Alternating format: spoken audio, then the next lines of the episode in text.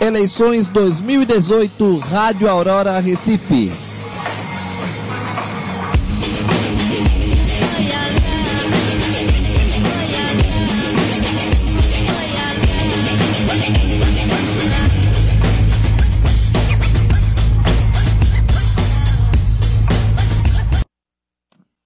Rádio Aurora Recife na cobertura das eleições 2010, este domingo 7 de outubro de 2018. Em todo o país, mais de 147 milhões de eleitores aptos a votar nas urnas espalhadas em todo o Brasil, pouco mais de 6 milhões no estado eh, de Pernambuco. As eleições transcorrendo, para as informações que nós temos, as eleições transcorrendo normalmente até agora em todo o estado de Pernambuco.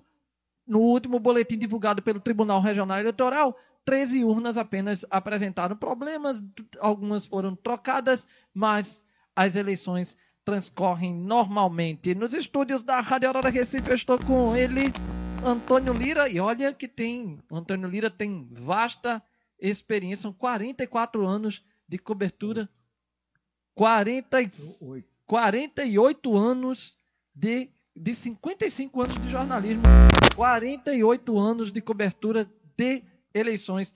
E eu estou aqui ao lado do Antônio Lira para nós fazermos uma, conversarmos um debate, termos um debate, uma análise uh, desta manhã de eleições em todo o Brasil e no estado de Pernambuco. Boa tarde, Antônio Lira. Boa tarde, Bruno. Boa, da, boa tarde, ouvinte da Rádio Aurora Recife. Satisfação imensa em voltar a falar novamente através da Rádio Web, a primeira rádio a transmitir futebol com equipe própria, e os ouvintes internautas da Rede Mundial de Computadores. Estamos hoje nessa cobertura. É, essa eleição é uma repetição de 2014. Por exemplo, o governo do estado de Pernambuco. Paulo Câmara, atual governador, e Armando Monteiro Neto. Consideram que foi a maior votação de 2014. Mas tem São Paulo, tem Minas, que tem o número de eleitores três, quatro, cinco vezes maiores do que Pernambuco. Então, porque ele teve uma diferença de 1 milhão e 800 mil votos na frente. Mas, eu particularmente, me perdoe os ouvintes, muita gente pode discordar de mim, é normal, é natural, e eu respeito a opinião de todos. Eu tenho com, com esta eleição agora 48 anos, como o Bruno falou, de cobertura de eleições, de entrevistas, reportagens políticas. No, tem 55 anos de jornalismo, aí depois passei a fazer só futebol e programa musical na Rádio Clube Pernambuco. Mas acontece o seguinte, eu particularmente nunca confiei em pesquisas. Às vezes dá certo, como na eleição do Fernando Collor, deram a ele 48% e ele foi eleito com 48% de votos. Mas não é toda vez. Por exemplo, em 2014 é, é foi uma vaga só para o Senado Federal em Pernambuco. Em Pernambuco e no Brasil, cada estado uma vaga, na outra eleição duas vagas, como acontece agora. João Paulo, que foi prefeito de Recife, estava liderando as pesquisas, liderando para o Senado perdeu para Fernando Bezerra Coelho, que ele não esperava nunca. Disse, foi uma grande, ele falou para mim, Lira, foi uma grande decepção, porque eu estava como senador de Pernambuco e perdi. É o que acontece. Está acontecendo. Vamos ver o resultado. Olha, já tem gente com voto na frente. Por quê? Em 106 países tem brasileiros votando. 18 países, a começar pela foi primeiro foi a Nova Zelândia, que encerraram a, a votação lá. Pela lei é, é, eleitoral, como ontem, um integrante do Tribunal Superior Eleitoral disse que só a partir das 17 horas que divulgaria o resultado da votação no, no exterior mas já estão dizendo que o tal candidato a presidente está na frente em alguns países, o que é errado. É, eu acho que isso, né, quem divulgou é manipulação, que a lei não permite divulgar. De manhã mesmo disseram, só a partir das 17 horas. que vai começar a divulgar dos países. Depois, a apuração no território nacional. O caso é o seguinte: muitas modificações para presidente. Eu gostei dos debates. Achei seguros, sem acusações, sem apenas claro e evidente. Um tem que mostrar o defeito do outro. Por exemplo, se houver um debate de jornalismo, uns vão dizer: o jornalista Antônio Lira tem esse erro, comete aquele erro, ou faz isso, ou faz aquilo outro. Eu, rapidamente, eu vou citar uma coisa que eu nunca fiz. Termina o jogo, um time é derrotado por 4 a 1. Eu chego para o, o técnico, sempre foi assim. Como o senhor analisa a atuação da sua equipe? Lá no meio, sua equipe foi goleada, as substituições surtiram efeito. Eu não quero aqui, meus amigos, eu não fiz nem faculdade de jornalismo, que eu comecei a trabalhar em 63 no interior de São Paulo. Agora, outros colegas chegam para o técnico já vaiado pela torcida no seu estádio. O seu time perdeu de 4 a 1, fez três substituições, não deram certo. Quer dizer, o cara é chateado com aquilo, quase não responde o que querem. Então, cada um tem o estilo. A mesma coisa a política. Agora, com referência, Bruno, por exemplo, a deputada estadual, um radialista, que eu trabalhei com ele no, na Rádio AM, ele candidatou-se evangélico, candidatou-se a deputado estadual, ajudado pela empresa financeiramente, teve 46 mil votos. Na, ele resolveu começar a, alugou um terreno no município de Vitória Santo Antão, o deputado Cleiton Collins, e começou a tirar o pessoal das drogas. Na outra eleição, primeiro colocado com 87 mil votos. Continuou a expansão do trabalho dele. Na outra eleição, mais votado com 137 mil votos, que nenhum deputado em Pernambuco teve no Estado. Na outra eleição, 2014, 216 mil votos. Quer dizer, ele mostrou trabalho. Para deputado federal, o mais votado foi Eduardo da Fonte, 283 mil votos, que ajuda o Clayton Collins a tirar o pessoal das drogas tal. Então, veja bem, como determinado caminho que um político leva, em vez de tirar dinheiro do povo, tem votos porque está realmente trabalhando pelo, para a comunidade, para a população, tirar os droga, drogados da rua. Agora, tem o Senado, deputado federal, Eduardo da Fonte, Cleito Collins, estou citando esse pelos destaques que eles tiveram. O pastor Eurico, por exemplo, 233 mil na primeira eleição. Os evangélicos voltam muito direcionados. Para o Senado, temos uma briga entre Jarva Vasconcelos, que lidera, Humberto Costa, que muita gente não sabia, e ele implantou como ministro da Saúde o SAMU, em Pernambuco e no Brasil. Trabalho dos mais perfeitos. Já Mendonça Filho, como ministro da Educação, é muito criticado, mas tem um trabalho extenso em, em, em todo o território nacional, em Pernambuco principalmente cada um com o seu. Isso aí a gente não pode. Vote fulano por.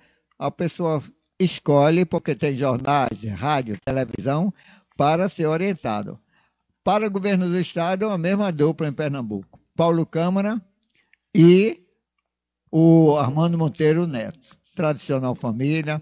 Em 1994, grande solenidade na Assembleia Legislativa, os 100 anos das empresas dos Monteiro Neto. O pai dele, Armando Monteiro Filho, que faleceu recentemente, foi o melhor ministro da Agricultura que o Brasil já teve. Então, veja, como os coelhos em Petrolina, são pessoas que assumem cargo e nunca disseram assim, vai para o Lava Jato porque tirou isso ou tirou aquilo, porque ele tem dinheiro de sobra para cobrir todo mundo. Agora, para presidente da República é outra história tem o Geraldo Aí Alckmin. a coisa fica mais complicada, né, Lila? É, porque, porque Alckmin, tem ali. Os secretários, dois deles foram presos e foram soltos. Mas o nome dele envolvido diretamente em falcatrua não tem. O Ciro Gomes, como prefeito de Fortaleza, como governador, como irmão dele, Cid Gomes, Não tem, é, são ficha limpa. O Meirelles trabalhou muito no Ministério da, no Ministério da Fazenda, quer dizer, muitos projetos. Eu vou citar um detalhe que muita gente não sabe, e eu fiz a entrevista.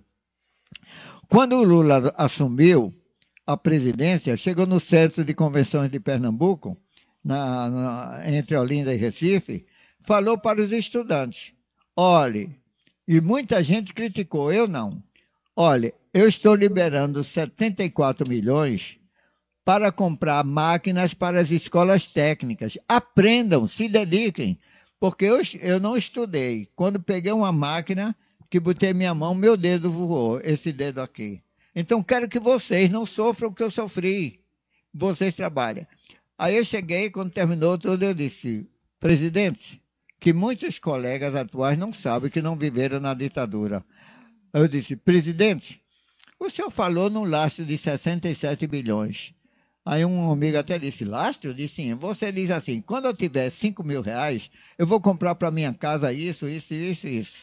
Então agora eu tenho 3.500, não dá. Foi, ele disse, olha, na ditadura militar, Delfim Neto pediu dinheiro emprestado. Isso eu fiz muita reportagem, entrevistei Delfim Neto em Recife. A tudo que era banco dos países europeus.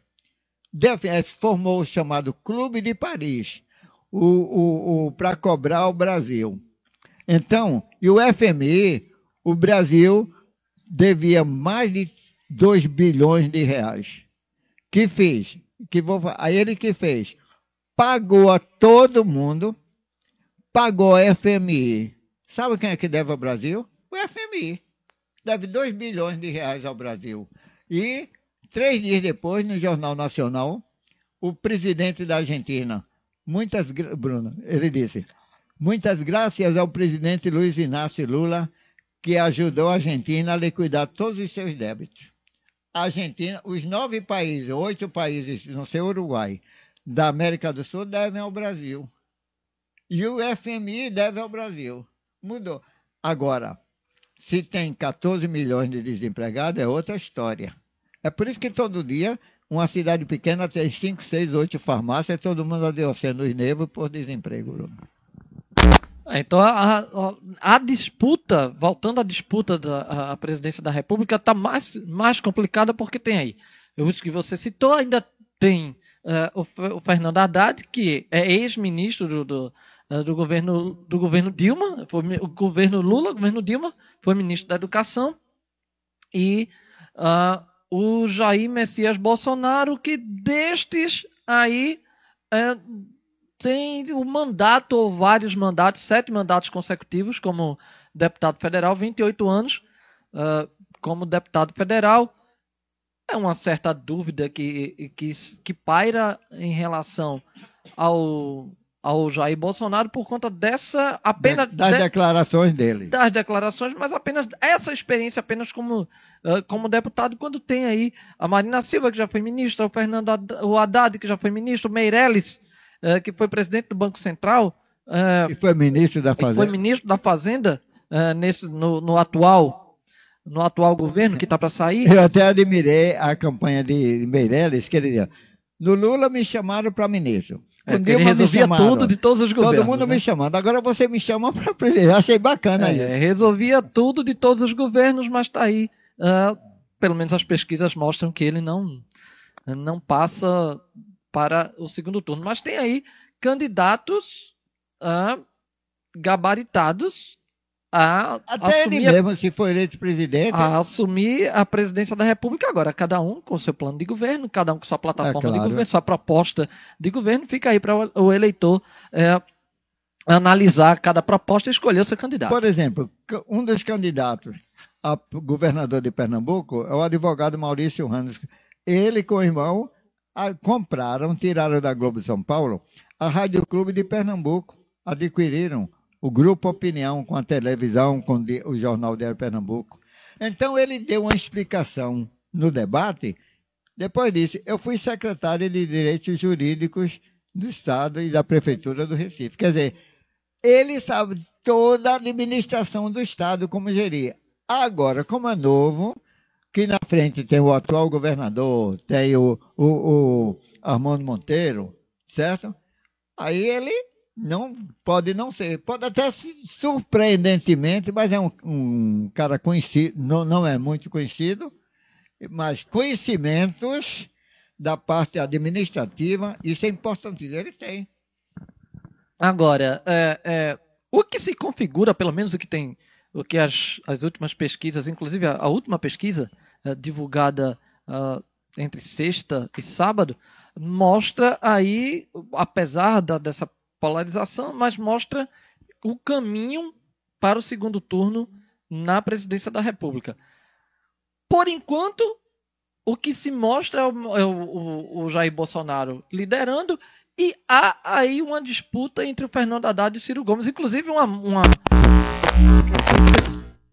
nos últimos dias houve um movimento aí por parte do, uh, da campanha do Ciro Gomes para tentar atrair ou tirar votos do petista, do Fernando Haddad, ou tirar votos dos demais e aglutinar em torno do Ciro Gomes para fazer o Ciro Gomes, o Ciro Gomes, passar, o Fernando Haddad passar pro, para o segundo turno. Que é um detalhe, o seguinte, o primeiro ano que eu votei foi em 1958, o empresário industrial Ciro, é, ele foi eleito governador de Pernambuco, Cid Sampaio. Cid Sampaio. De tradicional família pernambucana. Então, veja bem.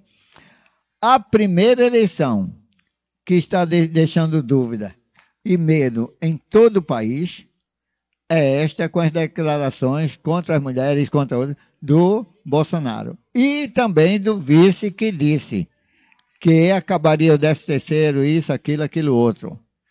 Tanto que recebeu crítica de generais. Recebeu crítica de generais. Aí o pessoal está naquela dúvida, com medo, se o Bolsonaro foi eleito e empossado. O pessoal está com medo, porque, pelas declarações dele, do vice também, que poderá modificar a situação do país. Quer dizer, tem, eu vivi a ditadura militar. Eu vivi. Eu cheguei no último ano não, quando o último presidente militar, João Batista Figueiredo, ele veio a Recife, aí eu perguntei, o presidente, na frente de toda a imprensa, tudo, tanto que o, o ministro do, da, da, das comunicações veio me abraçou disse que nenhum jornalista tinha perguntado isso a ele. Por que, quando o senhor assumiu, anunciou anistia ampla e restrita? Olha, que o senhor poderia, depois do senhor, outro presidente militar. Eu disse, eu só aceitei ser presidente com, essa, com esse meu projeto. E os meus companheiros de farda aceitaram. Então ele disse, sabe por quê? Porque quando começou a... Eu não aceito uma família ficar sem seu chefe, homem ou mulher. Não aceito, porque quando começou a ditadura Vargas em 1930, no primeiro ano, meu pai fugiu para a Argentina. E minha mãe me criou, eu era garoto, e outros meus irmãos, durante 14 anos sem a presença de meu pai. Eu não quero isso, não. Na semana seguinte o, a essa declaração, o ex-governador Miguel Arraes voltou da Argélia e todos voltaram, independente de ideologia política. Quer dizer, foi uma coragem que ele teve foi quando teve Tancredo Neves candidato indireto e terminou Sarney presidente. Então, minha gente, a, a, política, meu pai dizia, olha, política, futebol e religião não se discute, que ninguém se entende. Cada um tem uma opinião e acontecem coisas imprevisíveis. Com um minuto de jogo, um time faz um gol. Tem 94 minutos de jogo e o time não empata nem perde no seu campo de 1 a 0. E é mesmo. Quer dizer, tem coisas imprevisíveis no futebol, na política, e religião não adianta discutir. Cada um tem a sua e no final fala em Deus. Lira, a gente vai interromper um pouquinho, já já nós voltamos com, a, com as análises com essa conversa, porque a gente está com Ailton Alves, o repórter Ailton Alves, nas ruas, trazendo informação para você, amiga amigo Avinalta, na cobertura das eleições 2018 na sua web rádio preferida, Rádio Aurora Recife. Ailton. Bom dia, Bruno. Bom dia a todos que acompanham a Rádio Aurora Recife. Estamos aqui no Colégio Horizonte, aqui no bairro de Água Fria, na zona norte do Recife, é um dos locais de votação das mais de 20, quase 20 mil urnas que estão espalhadas por todo o estado. Aqui também tem cinco urnas nesse local, nessa escola. E estamos aqui com o senhor Evangelino, Evangelino, não é isso? Que veio votar hoje e aí está animado, está feliz por poder fazer parte da festa da democracia? É claro, é evidente. Não é fazer parte da festa da democracia, é tentar mudar esse país. Tá a expectativa para o voto? Ah, é tranquilo, tá tudo certo, tudo bem. A expectativa é, é que meu candidato ganhe, né? Ou seja, não para mim, mas para o país, para o Brasil, para mudar essa coisa. Tá certo, seu Evangelino. Obrigado, viu? Okay. Bom dia para o senhor e bom voto. Ailton Alves nas ruas do Recife. Daqui a pouco o Ailton Alves volta com mais informações para você de qualquer ponto do Recife e região metropolitana. É a sua rádio Aurora Recife na cobertura das eleições 2018. Olha, você vai escolher. Se você não votou, compareça às urnas, exerça o seu dever direito, porque o voto ainda é obrigatório, é um dever e um direito que você, o dever que você tem a cumprir, o direito que você tem a exercer, Ô, Bruno, é o direito ao voto. O seu Evangelino, muito comedido, não quis se aprofundar e não fugiu da raia. Ele falou por ele, olhando o Brasil, quer dizer, não, teve, não quis ter a tendência para um candidato. Para o candidato outro, que votou, né? em compensação, né? trouxe a responsabilidade ao seu candidato. Ao seu candidato para olhar, o presidente olhar para o Brasil, o governador olhar para seu estado. É, e só para lembrar, você que não votou, você que está escutando a Rádio Hora de Recife e ainda não votou, são seis cargos, seis cargos que você pode votar nas suas opções. Pela ordem, Deputado federal, você digita quatro dígitos e a tecla confirma. Deputado estadual são cinco dígitos e depois a tecla confirma. O terceiro, a terceira opção, senador, são seis opções, oito, no caso você vai votar seis vezes. Senador, o primeiro cargo para senador, três dígitos, confirma. Segundo cargo para senador, segunda vaga para senador, três dígitos e a tecla confirma. Governador, dois dígitos e a tecla confirma. E por fim, presidente, dois dígitos e a tecla confirma. Se você erra num, a tecla corrige. Ela anula e você volta ao número correto. E só lembrando que cada vez que você digita, completa a digitação dos números, antes de confirmar, aparece a foto do seu candidato ou sua candidata uh, na tela da urna eletrônica. Então não tem como haver erro. Não tem como haver erro porque aparece a foto, você só pode confirmar. Primeiro que o, o, você coloca o número certo, aparece a foto do seu candidato ou sua candidata e aí sim confirma o seu voto. E ainda tem, você ainda tem a opção de votar na legenda, votar no partido. É só você digitar os dois números correspondentes ao partido ao qual você quer votar e, te, e, e a tecla confirma. Se você não quiser votar em ninguém, voto branco ou voto nulo tem lá os botões, você aperta e confirma. E depois de presidente, você não vota mais, aparece a palavra fim, confirmando que você votou. Agora você vê, essas máquinas eletrônicas que no Brasil, depois da segunda eleição com elas, os Estados Unidos vieram verificar que o Brasil foi quem lançou Agora mesmo, em Brasília, tem a ex-presidente da Costa Rica e várias pessoas importantes de países que vieram assistir como funciona essa parte eleitoral de votos de votação no Brasil. É, e, e são essas as opções, só lembrando, no Brasil são 147 milhões 306 mil 275 eleitores, 52,5% desse eleitorado, do total de, de, eleitores aptos a votar, 52,5% são mulheres e 47,5% são homens. Em Pernambuco, 6 milhões 570 mil e 72 eleitores, no total de 53,6% de mulheres, 46,4% de homens. E só um detalhe, um detalhe interessante, uma vitória uh, uh, para a comunidade LGBT, que uh, esse, a partir dessas eleições, os, transexuais, os transexuais poderão votar usando o seu nome social. Então, você vai na urna, você tem o seu título, você vai na urna e vota usando o seu nome social. Uma uma, não digo uma iniciativa, mas uma acertadíssima decisão da Justiça Eleitoral. Alguns presidiários vão votar e pela primeira vez os indígenas vão votar. Pela primeira vez. Agora, eu 106 países tem brasileiros, muitos votaram. E 106 países. Agora, o detalhe é o seguinte: eu vou fazer um apelo aqui, através da rede mundial de computadores. Se o presidente que foi eleito e empossado faça um recenseamento, que o Brasil já tem mais de 200, 207 milhões de habitantes. Faça um recenseamento no Brasil de formas que, como por exemplo, Recife, tem uma área de altos, Olinda e outras cidades do Brasil, e muita gente nunca foi, que eu fiz pesquisa como repórter, nunca foi recenseado. Nunca, é embaixo, não sobe e tal. Eu vou citar um exemplo.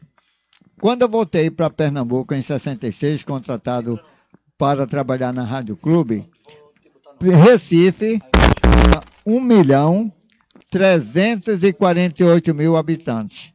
Vejam bem, 1 milhão 348 mil habitantes. Fortaleza, Belém, Salvador, tinha menos de um milhão de habitantes. Ora, como é que Belém, Fortaleza, Salvador, Belo Horizonte tem aproximadamente entre 2 milhões, 2 milhões e 500 mil, e anunciaram o Recife o ano passado com 1 milhão 500 mil, 480 mil habitantes. Isso não existe, minha gente. Tem que ser um recenseamento honesto, comprovado. Que eu tenho, eu, eu, eu digo isso não é porque me disseram, não. Que eu fui lá nas ruas, fiz reportagem e perguntei no bairro Nova Descoberta, Vasco da Gama e outros bairros da periferia. Não, não fui recenseado. Não sou brasileiro. Porque não me recensearam, meu nome não está entre os brasileiros. Aí eu disse, concordo plenamente, abracei o morador da casa e saí. Então, minha gente, o problema é esse. O problema é esse um bom recenseamento, que eu, eu tenho impressão.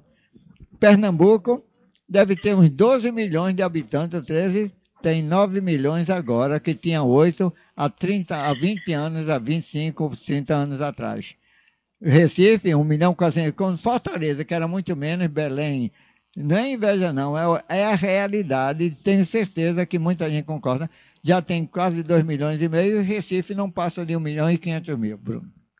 Lira, nós vamos outra vez, nós vamos a mais uma participação na programação da Rádio Horário Recife, na cobertura das eleições de 2018 na, da Rádio Horário Recife. Agora, na linha com Bruno Batista, sociólogo Bruno Batista, formado pela UFRPE, pela Universidade Federal Rural de Pernambuco. Bruno vai participar, vai fazer a, participar da nossa análise da cobertura.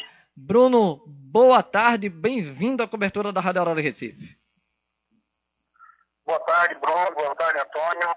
É um prazer estar falando com a Rádio Aurora. E é um prazer estar participando dessa cobertura e fazer uma análise, uma leitura do que está acontecendo nesse dia tão importante para a democracia, que é o dia do voto. Ele vai decidir, de alguma forma, quais são os rumos do nosso Estado e do país. Né? Ah, é, Bruno, a gente vai começar. Fazendo... Pois não, Bruno? Não, pode falar, pode falar. Ah, eu quero começar, eu queria começar esse bate-papo contigo, com o Antônio Lira, que está aqui no estúdio, uma, uma análise da, da campanha, dessa polarização, ou dessa, desse clima uh, meio um tanto quanto tenso uh, que tomou conta da campanha nesse primeiro turno e, e que deixou uh, boa parte da população um tanto quanto assustada. É, como, como você analisa, como você viu essa, essa campanha uh, os candidatos, as palavras dos candidatos nesse primeiro turno? É, Bruno, é, é, e Antônio, eu vejo com uma certa preocupação, uma vez que é a primeira vez desde a redemocratização, desde 1990, em que é colocado é, dentro do debate político nacional é, a importância da democracia. Né? A gente vinha nas outras eleições tendo a democracia como um valor absoluto e inquestionável. E nesta eleição, ela entrou como um, um elemento a ser debatido. Quando um assunto entra como um elemento a ser debatido, é porque ele não é um valor em si. E não sendo um valor em si, ele pode ser relativizado. E essa relativização da democracia é um perigo institucional.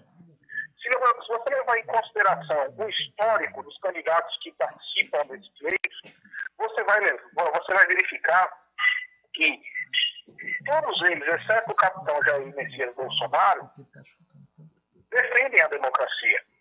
Não defendem a democracia apenas hoje, né? E, e, e também o capitão Jair Messias Bolsonaro não ataca a democracia, não é de hoje. Ele ficou conhecido internacionalmente em 1992 como deputado federal que pregava o fechamento do Congresso.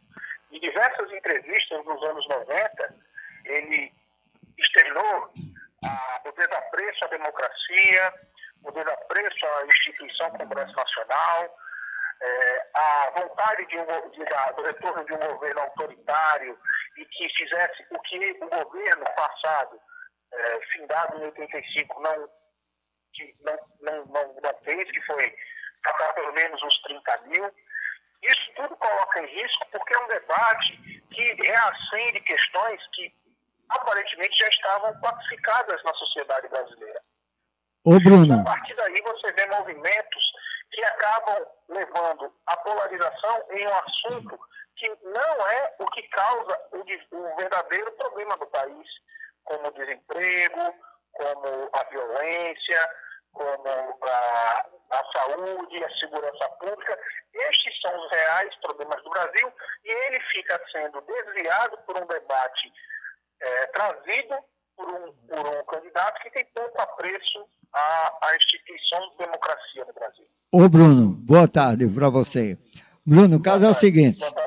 Depois que o Bolsonaro fez aquela agressão verbal contra as mulheres e outras coisas, e sofreu aquela agressão na rua, que levou ao hospital.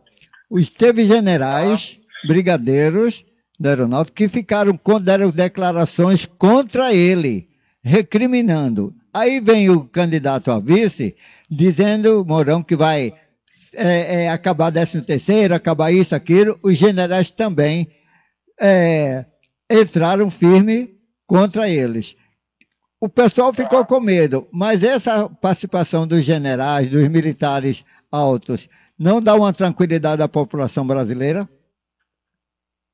É, Antônio, com certeza. Eu acredito que a instituição das Elas são compostas de homens e mulheres que realmente são patriotas e honram a Constituição brasileira e o papel da instituição dentro do Estado brasileiro. A minha preocupação é como esse discurso chega na grande população, é? na população que não está inserida dentro do, do establishment de, de decisão do Estado.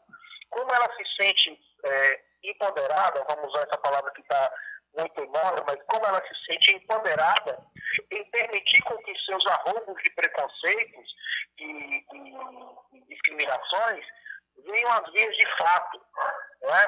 Quando, quando você escuta um, um candidato dizer que não tem nada contra homossexuais, mas se vê dois se beijando, vai meter a porrada, ou se prefere ter um filho morto do que ter um filho homossexual, isso chega no seio da população como uma validação de um discurso de intolerância, por exemplo.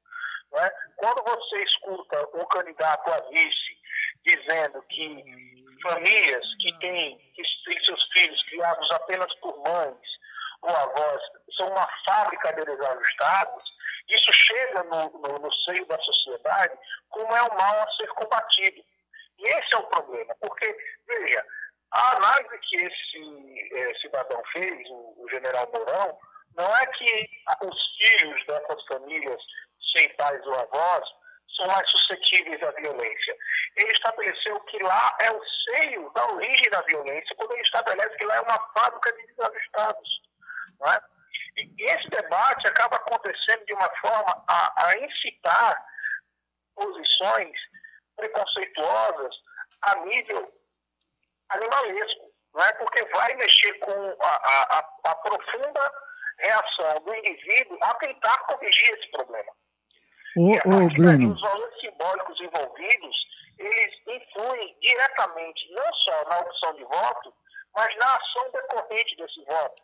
Eu não, não estranharia se é, daqui para o final do dia nós termos é, notícias de exacerbações de violência, ou se não houver vitória no primeiro turno, que eu acredito que não haverá pelas projeções, uh, a, o segundo turno será marcado por, por, por momentos de bastante acirramento no, no, no, confronto entre as duas forças que disputarão. Ô Bruno, você vê, tudo muda.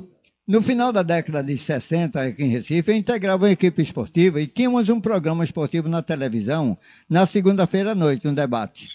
O principal comentarista não participava porque era careca. Não participava porque hoje você vê um cantor, chega na televisão, uma bermuda meia rasgada, uma camisa aberta, um cabelão sem pentear, sem tomar banho, sem nada, e está aí cantando, se apresentando. Você vê, muita coisa acontece. Só não aceito uma coisa no Brasil, é o racismo. Mas na Europa tem contra os brasileiros. Só que você vê uma seleção da Dinamarca, da Noruega, que tem jogadores negros das possessões daqueles países.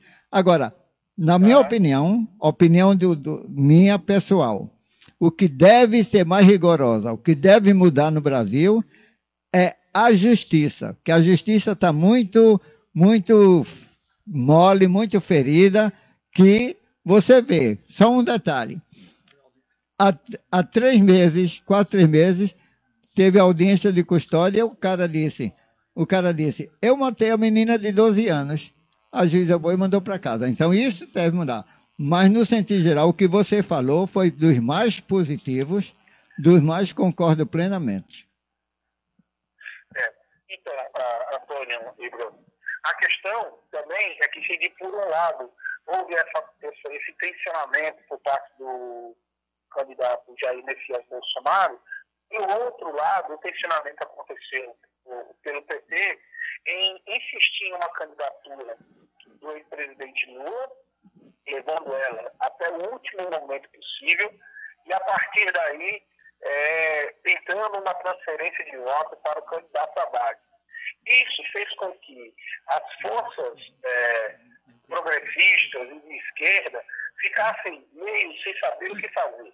Porque quando o PT estabelece uma relação de que o ex-presidente vai ser é, é, candidato, ou seria candidato pela, pelo partido, ele veta a, a, ou, diminui a importância dos outros candidatos nesse campo. Porque, querendo ou não, o ex-presidente Lula é a maior liderança popular desse país, governou durante oito anos saindo com índice de popularidade de 86%, entre ótimo e bom, conseguiu eleger a sua sucessora e fazer com que ela fosse reeleita. Não vou entrar no mérito a respeito de qual, a, o, o, qual foi o benefício para o país ou não, mas estou fazendo uma análise política da força é, que este político tem no cenário nacional. Então, quando se estabelece que ele vai ser o candidato, você diminui a força dos outros participantes do mesmo campo. E isso tensiona para o outro lado.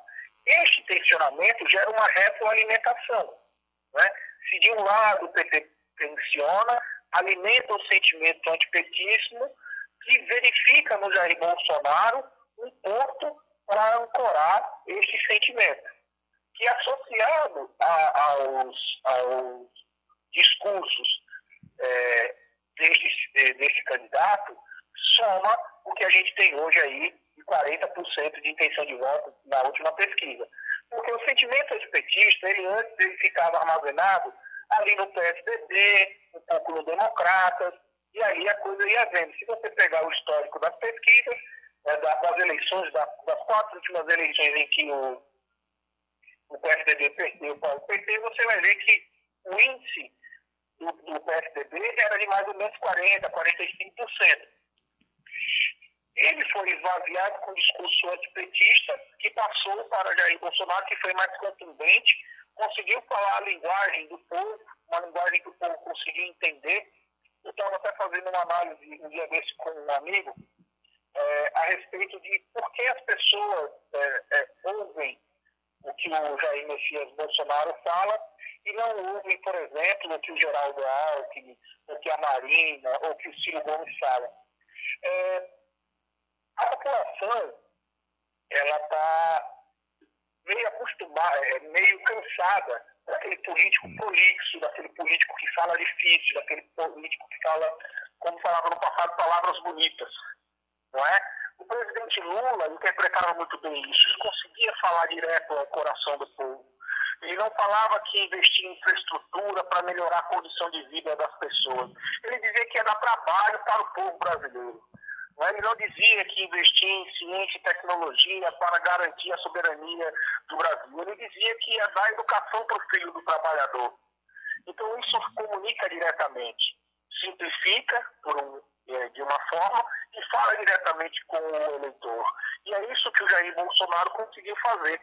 Então, o que muitas pessoas, é, o que eu consigo observar como fenômeno, é que muitas pessoas ouvem o Jair Bolsonaro porque compreendem o que ele fala e não compreende o que os outros candidatos falam. Então, eu vou ficar com um candidato que eu compreendo, mesmo não concordando com algumas coisas do que ele diz, mas com outro candidato que eu não compreendo o que ele fala, começa a haver, então, uma identificação com o que este outro candidato, que fala o que eu entendo, está falando. E este talvez seja uma, um, um, um, passo que a esquerda e os partidos é, democráticos e progressistas possam é, explorar para uma análise crítica de quais são os próximos passos a serem tomados. Né? Sair daquela lógica academicista em pensar dentro de gabinetes de como formular discursos para a população e retornar às origens desses partidos, que são partidos de massa, ligados a movimentos sindicais, ligados a movimentos sociais, onde o apelo à comunicação direta, à realidade objetiva e concreta das pessoas, permitia que essas pessoas tivessem um sentimento de pertencimento àquele discurso e transformasse esta, esta, esse sentimento em voto. É?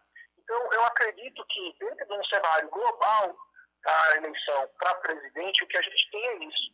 E qual é o problema que eu vejo além de tudo isso que a gente já sinalizou? É que este cenário acaba ofuscando duas importantes eleições que é do Congresso Nacional, que vai renovar dois terços dos senadores e a Câmara dos Deputados, e a eleição para governador. Não é cargo importante para a vida mais próxima do cidadão, onde a responsabilidade por segurança pública, por ensino até o nível médio, por uh, infraestrutura, por saúde, advém dessa estrutura federativa que é o Estado. E como esse debate sobre é, se você vai votar no machista ou se você vai votar contra o kit gay, ganhou uma importância, ao meu ver, é, superficial. O, o debate sobre quais são os parlamentares que comporão a Câmara dos Deputados, como renovar o Senado Federal, ou, ou quem eu vou votar para governador, para objetivamente mudar minha vida aqui próximo a mim consonantemente ao que eu tenho escolhido para a prefeitura e para o vereador, ficou em segundo ou terceiro plano, terceiro plano. E aí você vê movimentos que são desconexos. Né? Você vê que é, no Nordeste, é, muitos governadores é, ligados ao ex-presidente Lula ou ao PT vão ter a reeleição.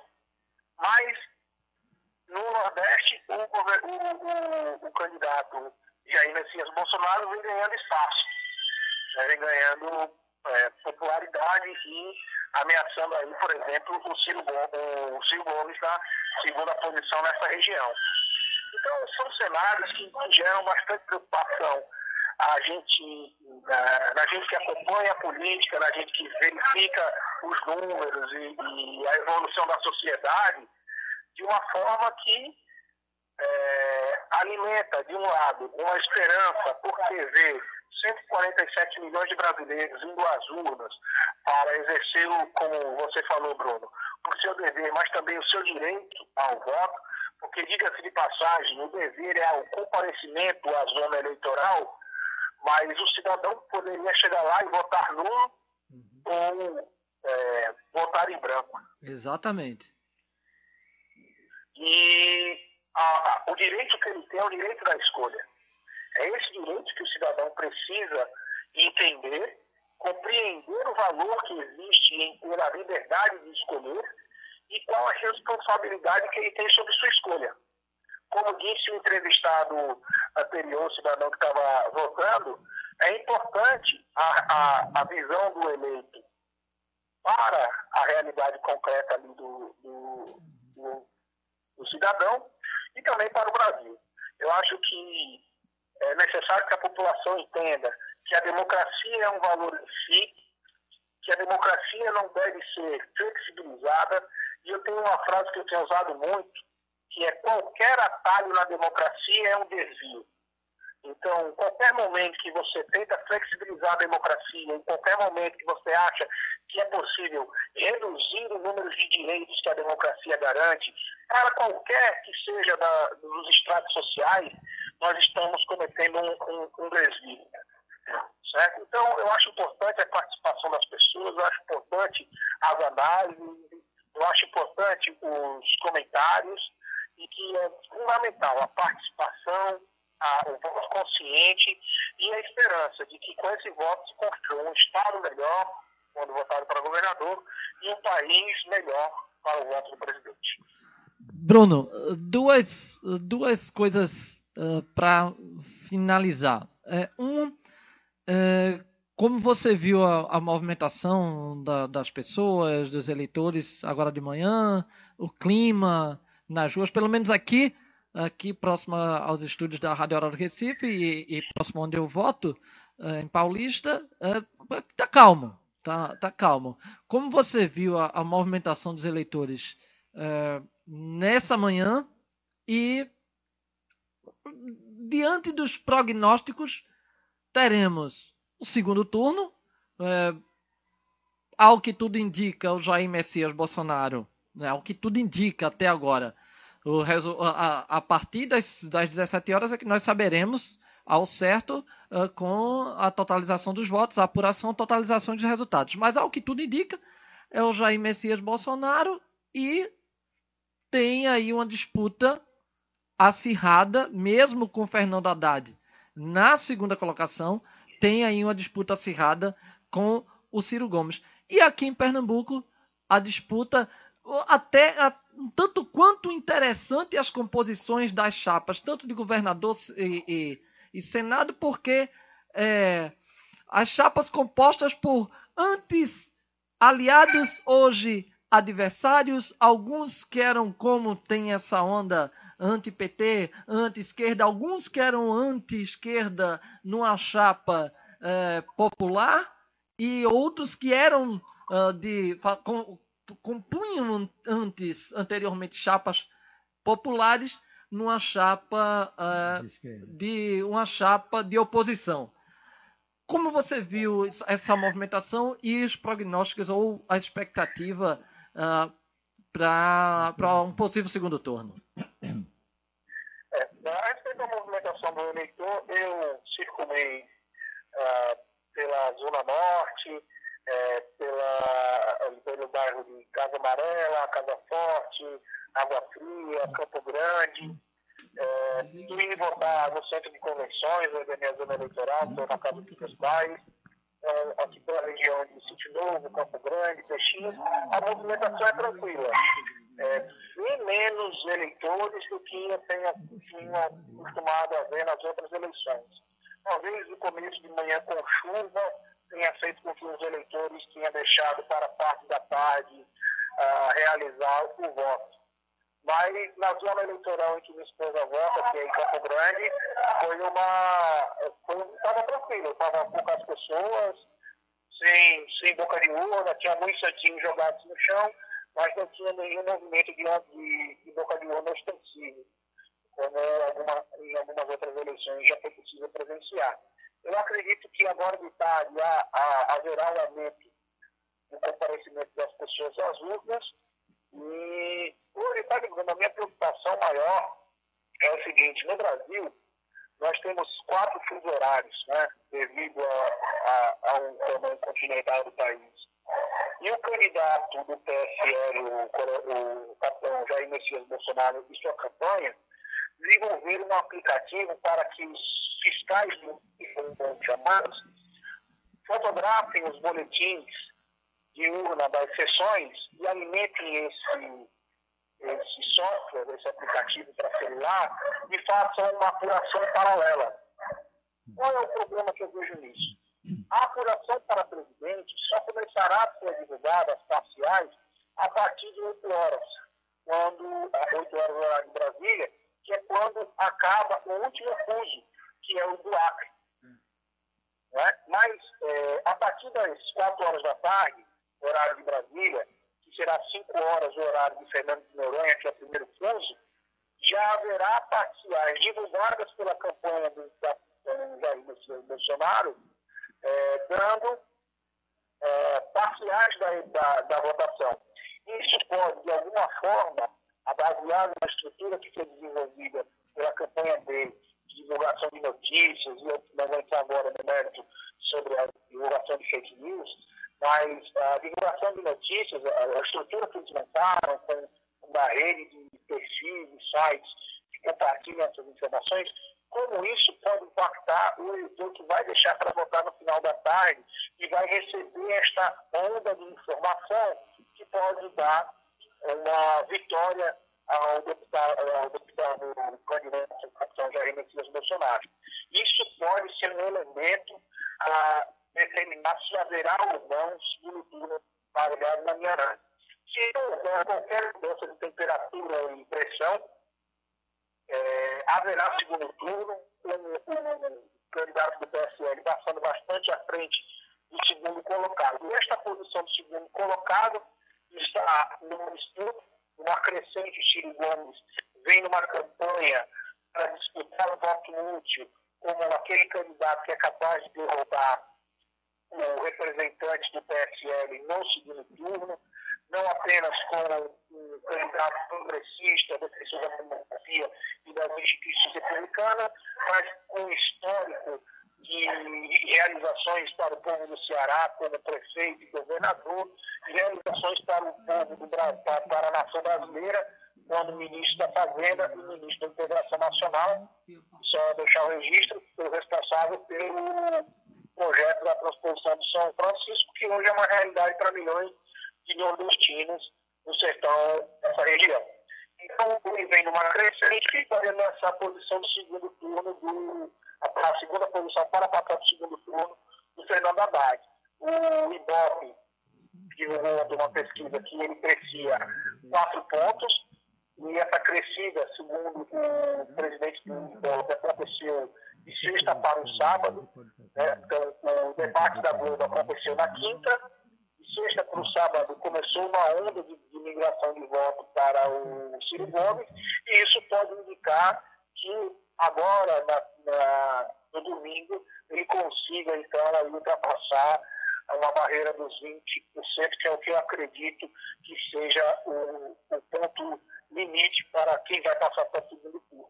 E a respeito da eleição para governador, realmente as estruturas partidárias locais elas representam muito pouco o que acontece no âmbito federal.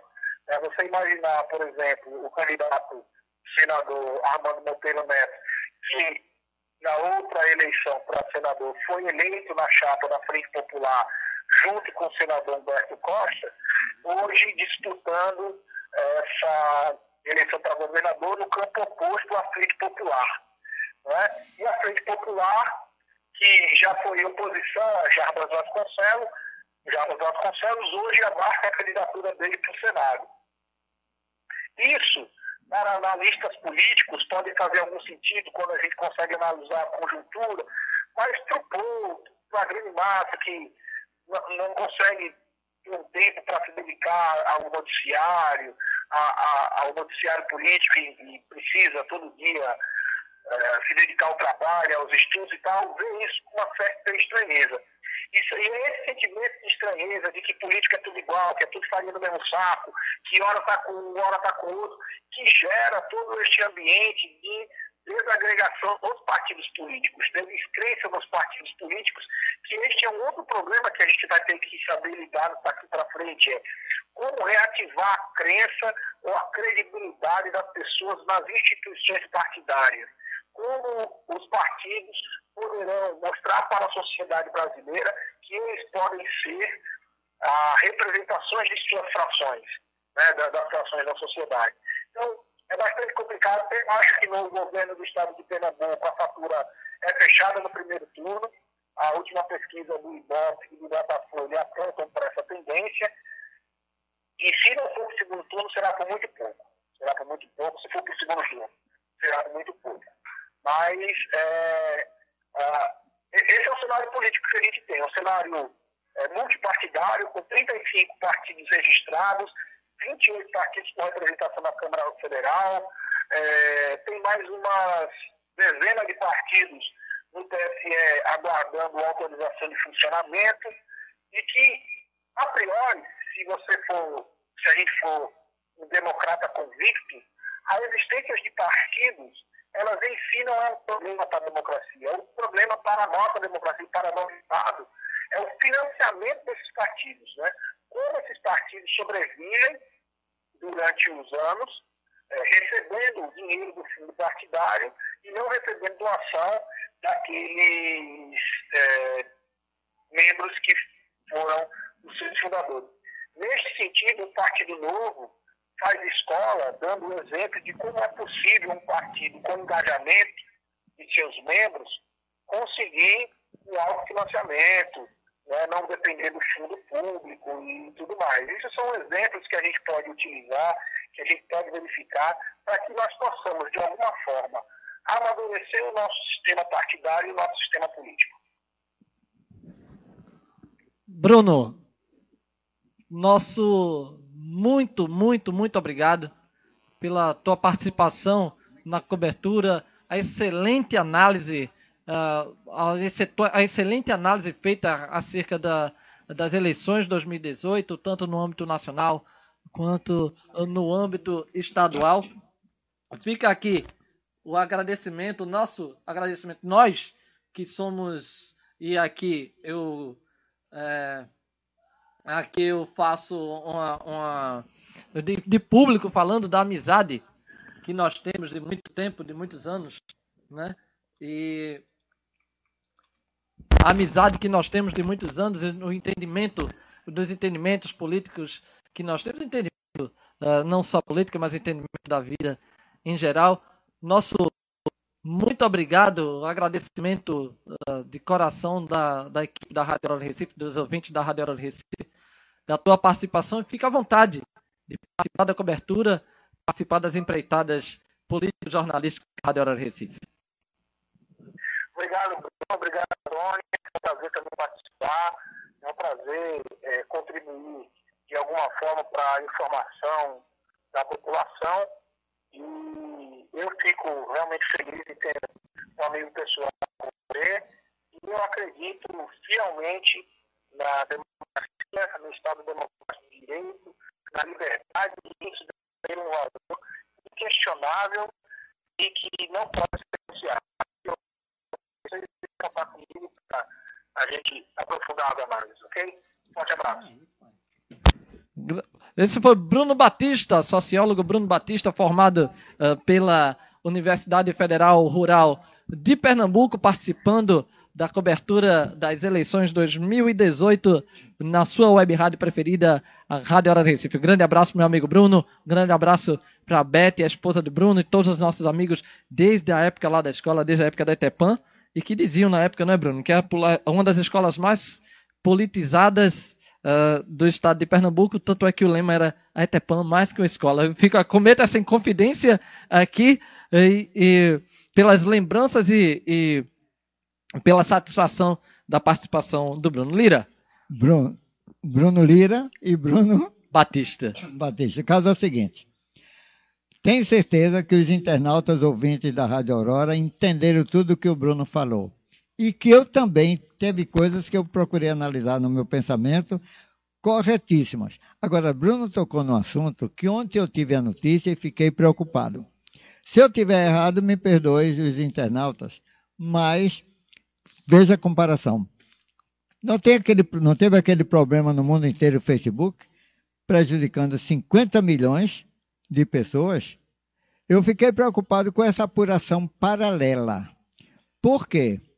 Com essa apuração paralela, as autoridades têm que prestar muita atenção para não interferir nos resultados oficiais do Tribunal Superior Eleitoral, porque em algumas áreas poderá um determinado candidato, eu vou citar assim para o pessoal entender melhor, o Alckmin, por exemplo, está na frente e naquela outra área dois diferentes estão na frente, primeiro e segundo lugar. Então as autoridades têm que prestar bem atenção, fiscalizar para não ter invasão na área do Tribunal Superior Eleitoral, para não de repente dois presidentes eleitos no Brasil. Dois presidentes.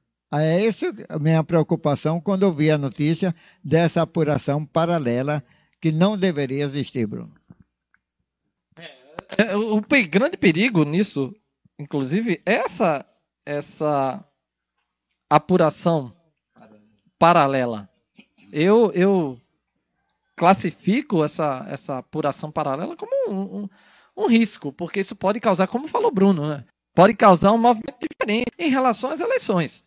É, é eu, eu acredito que seja um, um pouco de risco e eu não sei até onde vai a legalidade disso. Eu não sei até onde vai a legalidade disso. De você poder. É, porque os fiscais ficam ali. Né? Mas de você poder fotografar e de você poder fotografar e divulgar. Isso é uma apuração paralela. O problema não são fiscais na, na, na das urnas. O problema é pela internet. Não teve a invasão no Facebook? prejudicando 50 milhões. Não teve aquele outro caso que até um paraibano foi preso em Campina Grande, que interferia, colocando vírus em, muita gente, em muitos computadores? É isso que pode acontecer. É, Para determinadas áreas, quem está ganhando a eleição é fulano com tantos mil votos, fulano com tantos mil votos, quando na realidade não é. Entendeu? É eu, o perigo que tem é esse. No final, como repito, ah, o Brasil tem dois presidentes eleitos. Por quê? Por esse, essa apuração dela. É, eu, eu acho, acho um, um tanto quanto arriscado. Eu acho um tanto quanto. Eu acho um, tanto quanto arriscado. Acho um tanto quanto uh, perigoso uh, esse tipo de, uh, de uh, de apuração, esse, como eu digo, eu não sei até onde vai a legalidade disso, até onde pode, até onde não pode fazer isso, porque eu, eu, lembro que quando, quando as eleições eram via cédula, os fiscais ficavam nos locais de apuração, ficavam perto das urnas e ao ao, ao, ao, ser totalizada, as urnas serem totalizadas, qualquer urna que fosse totalizada, eles anotavam, passavam para o partido. Mas também era uma época que nós não tínhamos toda essa tecnologia, toda essa gama, essa velocidade nas informações que temos hoje. E tem mais, a apuração durava 15 dias. Eu transmiti muito, por exemplo, urna 152 de tal lugar, na proporção que tinha 420 eleitores, a gente ia divulgando de acordo com a apuração. Já foram apurados dessa urna 82 votos. Fulano está ficando na frente, passa, tal. Entendeu? Quer dizer, chega um ponto que ficava cansativo. Quantas vezes eu comecei a transmitir uma apuração de uma urna do papel, de cédula? 8 horas da manhã até 2 horas. Teve até um detalhe certa vez. a eleição aqui no município de Paulista e Ademir Cunha estava perdendo para prefeito. E quando foi, a gente, eu e outro colega de outra rádio, tivemos, ah, nessa urna, depende dessa urna. Se ele conseguir mais 310 votos, é o prefeito. Quando ultrapassou, Ademir Cunha, prefeito de Paulista. Entrou o pessoal com orquestra de frevo, com tudo, fazendo carnaval, que o juiz ficou com dor de cabeça. É, então, eu acho, eu, eu não sei, eu, eu repito, até, eu não sei até onde vai a legalidade. Eu não posso aqui Uh, nós não podemos aqui fazer um, julgar, um julgamento, um pré-julgamento, eu não sei até onde vai a legalidade disso, mas eu acho um movimento arriscado, eu acho um movimento pouco Preocupação. preocupante, é um movimento preocupante, eu não digo só em relação ao, ao candidato Jair Bolsonaro, mas qualquer outro candidato que faça esse tipo de, uh, de uh, de apuração paralela e divulgue nas redes com a velocidade das informações que nós temos hoje, com as tecno a tecnologia avançada que nós temos hoje, a velocidade das informações, rede social, como nós aqui, web rádio, uh, a qualquer momento, a qualquer hora, uma informação pode ser passada e de repente uma informação, e nós que vivemos essas últimas, essas últimas semanas e principalmente nessa campanha, a, a uma, uma enxurrada das chamadas fake news. Então, uma pessoa que pega uma informação dessa e faça e, e deturpe a informação influencia uma série de pessoas. Então, não sei, repito, não sei até onde vai a legalidade disso, e isso não se refere só. Quem, quem faz esse movimento, segundo como informou Bruno, é o, o, a campanha do candidato Jair Bolsonaro. Mas eu estendo essa preocupação a qualquer outro candidato que viesse eventualmente a, a fazer esse mesmo esse mesmo tipo de trabalho de fotografar o boletim que sai uh, na, uh, na urna eletrônica, o diário que sai ao fim, quando a, a, a eleição é encerrada, se tira aquele comprovante, aquele boletim uh, da urna. Então, qualquer candidato que fizesse isso, fora não só o Jair Bolsonaro, mas qualquer candidato que, que eventualmente viesse a, a, a fazer ou a, a praticar o mesmo ato, eu acharia, é, eu ficaria preocupado da mesma forma e, e, e sugeriria ver até onde, até onde é legal se fazer isso. A legalidade do ato e até onde, e uma perspectiva, pelo menos, ou uma prevenção de até onde isso pode influenciar uma, um resultado de eleição, visto que e se isso não caracterizaria também por ser um, um, um movimento que possa vir a induzir os eleitores a mudar, de repente mudar seu voto, se isso não poderia se caracterizar como ato de campanha, Bruno. porque desde meia-noite que está proibido qualquer tipo de ação que venha a induzir a, o, o eleitor ao voto. Redes sociais, uh, meios de comunicação, rede social, a manifestação que é permitida é a manifestação Olha. individual. No momento em que se vai para uma rede social, se caracteriza uma ação coletiva. Resumindo, invasão nas notícias corretas do Tribunal Superior Eleitoral e deturpando para os brasileiros é crime. É isso. Essa é a cobertura das eleições de 2018 na sua Rádio Aurora Recife. A análise do Bruno Batista, a participação do Ailton Alves e do Antônio Lira. Daqui a pouco nós voltamos com mais informações. Você pode participar uh, da nossa transmissão, você pode participar da cobertura das eleições de 2018 na Rádio Aurora Recife acessando as nossas redes sociais, facebook.com barra Rádio Aurora Recife, pelo Instagram, arroba Rádio Aurora Recife Oficial e no Twitter, arroba Rádio Aurora Rec. São as redes sociais, você acessa, se comunica, deixa sua mensagem, sua pergunta e durante a transmissão nós vamos respondendo, conversando, batendo um papo com você. Por enquanto é só. Daqui a pouco nós voltamos com mais informações das eleições 2018 na Rádio Hora Recife e a partir das 17 horas Antônio Lira cobertura direto da sede do Tribunal Regional Eleitoral de Pernambuco com a apuração dos votos. Exatamente. E quem acompanhar vai acompanhar os resultados, votos corretos divulgados pelo Tribunal Regional Eleitoral de Pernambuco e pelo Tribunal Superior Eleitoral. Um abraço a todos. Então, a qualquer momento voltamos com mais informações, com boletins, com flashes ao vivo de qualquer lugar do Recife, região metropolitana do Recife, com informações sobre as eleições 2018. Rádio Hora do Recife, eleições 2018, com você na hora do voto. Eleições 2018, Rádio Aurora Recife.